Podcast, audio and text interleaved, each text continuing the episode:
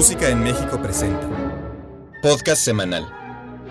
Entérate de las actividades más relevantes de la escena musical en México. En esta ocasión presentamos la conversación que tuvimos con el destacado violinista japonés-americano Ryu Goto en su más reciente visita a México.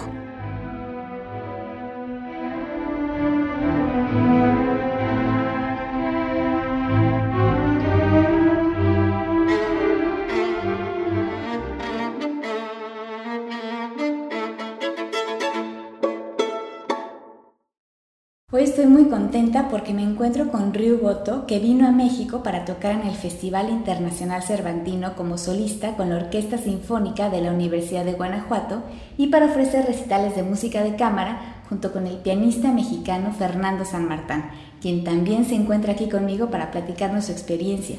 Thank you very much, Ryu. Muchas gracias, Fernando, for this interview. I know you both will be performing in an hour or so, and that you have just arrived from Guanajuato. Encantados de estar con ustedes. Thank. Ryu Goto ha sido considerado como uno de los más notables niños prodigio de su generación. Comenzó a tocar el violín a la edad de tres años. A los siete debutó con orquesta en el Festival Musical del Pacífico en Sapporo, Japón, y un año después hizo una gira que recorrió 12 ciudades. Hermano de la renombrada violinista Midori Goto, Ryu tiene una brillante y sólida carrera internacional. Se ha presentado como solista con orquestas como la Sinfónica y Filarmónica de Londres, las Filarmónicas de Shanghái, Nueva Zelanda y Vancouver, bajo la dirección de destacadas personalidades del mundo musical como Lorin Maazel y Vladimir Ashkenazi. Goto es el músico más joven en grabar con la importante casa discográfica Deutsche Grammophon, con quien tiene contrato desde 2011. Fernando San Martín se graduó como pianista en la Escuela Superior de Música bajo la guía de Ana María Tradati. Hizo estudios de maestría en Montreal, Canadá, en la Universidad McGill, con Richard Raymond y Sarah Lehman. Ha participado en las clases magistrales y cursos de perfeccionamiento pianístico con Geoffrey Tozer, Alphonse Kontarski y Konrad Elser, entre otros. Su repertorio es amplio y variado, con un marcado interés por la música contemporánea. Fernando, ¿en qué consiste el programa que están tocando? Eh, pues bueno, hoy vamos a tocar eh, un programa eh, bastante interesante. Comenzamos con una sonata de Beethoven, eh, la número 9 de, de, las 10 sonatas que escribió para violín y piano. Bueno, de hecho el título es eh, Sonatas para piano y violín. Esa es la número 9, conocida como la sonata Kreutzer. Después una pieza corta del compositor eh, Toru Takemitsu que se llama Hika, eh, una pieza muy, muy, muy, muy, muy bonita. Eh, después, bueno, tenemos un pequeño intermedio eh, y seguimos con la sonata para piano y violín de César Frank. Uh -huh. Y termina el programa con los aires gitanos de Sarasate. Ryu, how do you choose the pieces you are going to play in your recitals? Actually, so there, I think there are two things that go into it. Um, one being that um, I like to have a lot of variety in a program. It's I have a hard time doing things like all Bach or all Beethoven or something like that. I'd rather have different flavors, you know, in in the kind of.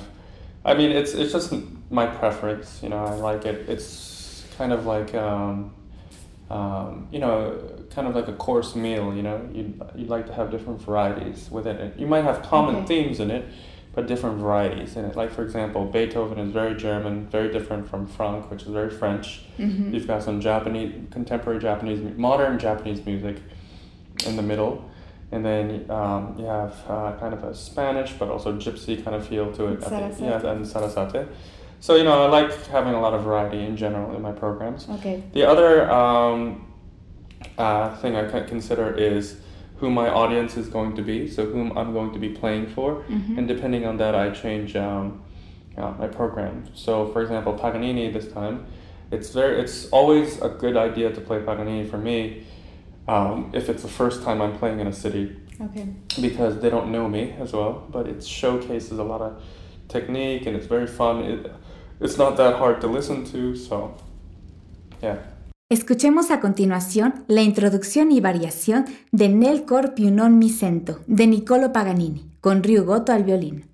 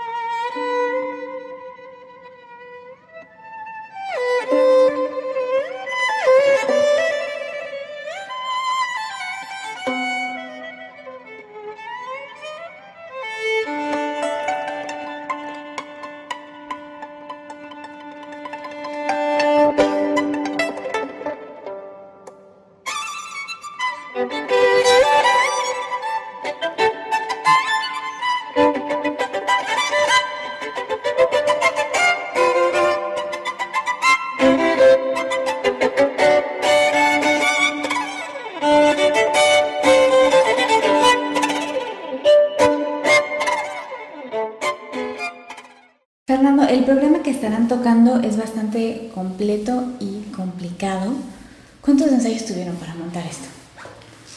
Eh, tuvimos nada más dos ensayos. Eh, realmente eh, yo conocí a, Ryu el viernes en la mañana. Él tocó el jueves con la Sinfónica de la Universidad de Guanajuato. Y el viernes nos vimos en la mañana para viajar a León y tuvimos un ensayo más o menos de dos horas ese día, por la tarde, y el concierto era el sábado, ayer. Así que tuvimos otro ensayo el sábado un poco más temprano, eh, así que bueno, como te comentaba, solo tuvimos dos ensayos. Eh, de un par de horas cada uno, entonces sí, digo, en cuatro horas tuvimos que montar, como comentas, un, un repertorio bastante, bastante complicado.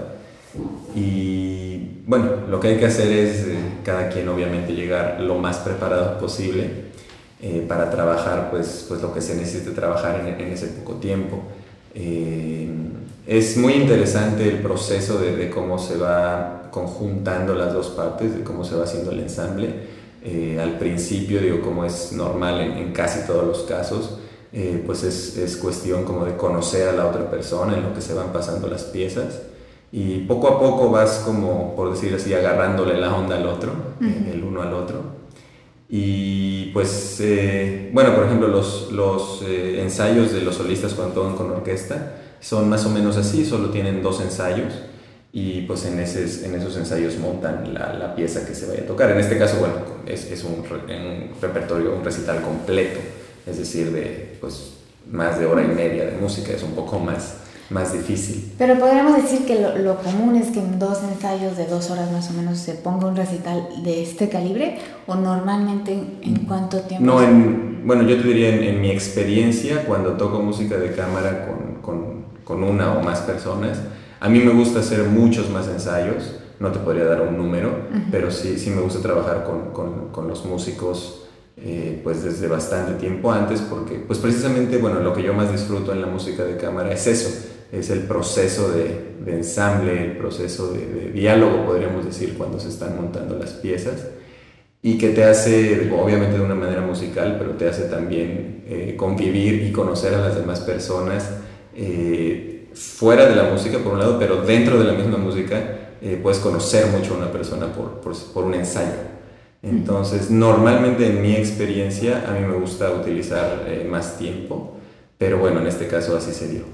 La convivencia, por ejemplo, fuera de un ensayo, platicar con, con quien vas a tocar, ¿eso sirve o realmente bueno, yo creo que cada quien tiene, tiene una respuesta para eso. En mi caso, a mí me gusta tocar con, con, mis amigos. O sea, realmente yo puedo decir que tocar con mis amigos es una muy buena experiencia. Digo, obviamente, pues toco con, con en este caso, como, como con gente que pues, no conocía y en, dos días tuvimos que este, montar un recital y hacerlo lo mejor posible. Pero bueno, eso es lo que podría decir. A mí me gusta tocar con mis amigos porque, no sé, hay una cierta complicidad distinta. Uh ni podrías decir que ahora el maestro Ryugoto ya está amigo por haber, por haber hecho esta complicidad primero en el escenario y después. Pues de cierta manera podríamos decir, al menos musicalmente hablando, sí. Ahora escucharemos un fragmento del primer movimiento de la sonata para violín y piano de César Frank, con Guidon Kremer al violín y Katia Buinatishvili en el piano.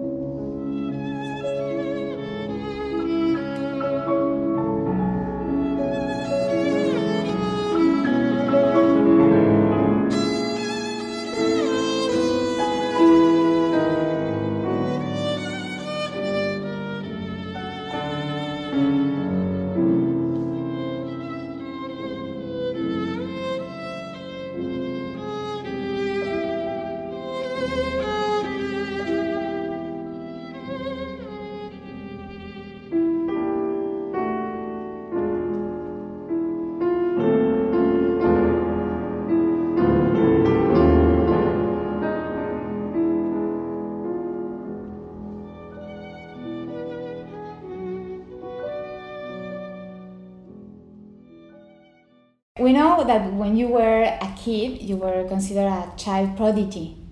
How was your life during those days? You know, I didn't. I did.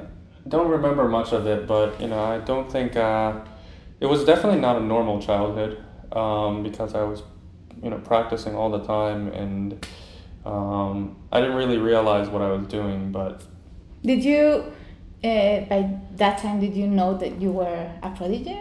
No, not really. I never really thought of it that way. I mean, I've never compared myself to other people as much. I don't, um, so it's never occurred to me.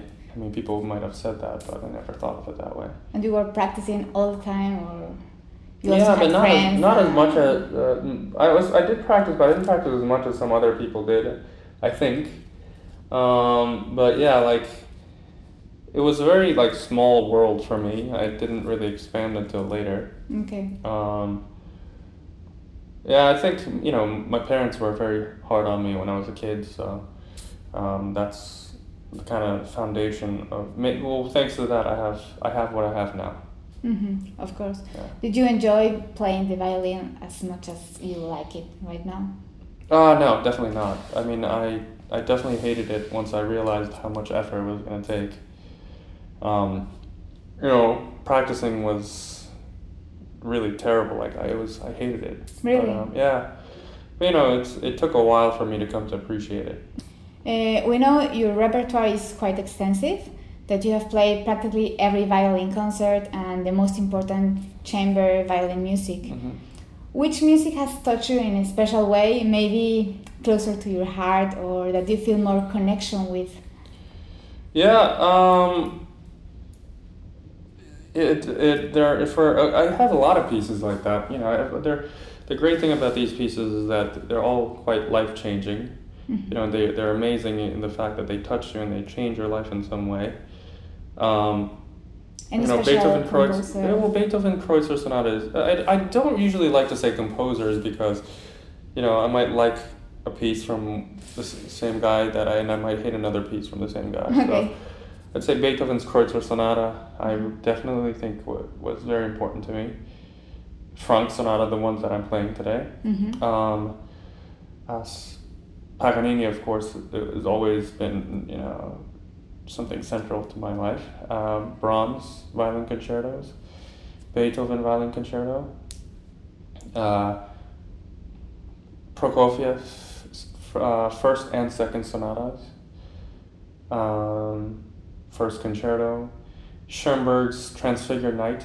Transfigured Night is an amazing piece. It's Yeah. for sextet and also for orchestra, but that's Okay. one of his. I think that piece, yeah, might have been one of the most amazing things that I ever listened to or played. Presentamos Tzigane, de Maurice Ravel, en la interpretación de Ryu Goto.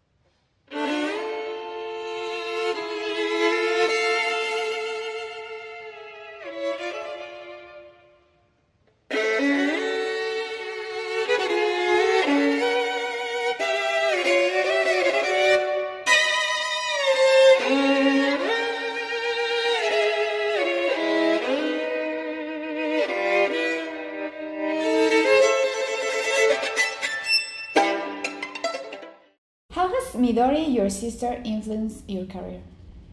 Um, she was a good role model for me. I think we're very different. You know, we grew up in different conditions. We definitely play different differently. Okay. But um, you know, she's always a good role model as to what you know you need to I need to achieve as a violinist, as a violinist, as a musician, and also you know she tries to be to have some impact on society. So she's always doing like volunteer work, social work, you know, free concerts, free educational things Okay. in places that don't have music. So I think that's a it's a good example. Mm-hmm. Uh, how's your musical relationship with her? almost non-existent. Non- I never I never play with her because I'm very scared of her. Really? yeah, she's always very very she's very tough. okay.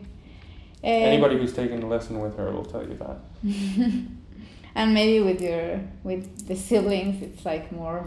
Yeah, even more. It's uh, like she's even tougher on me because of that. I Mhm. think. Well, we know you practice at a high level karate, hmm so. Um, and that you have also a physics degree in Harvard from Harvard. How do you manage to do everything?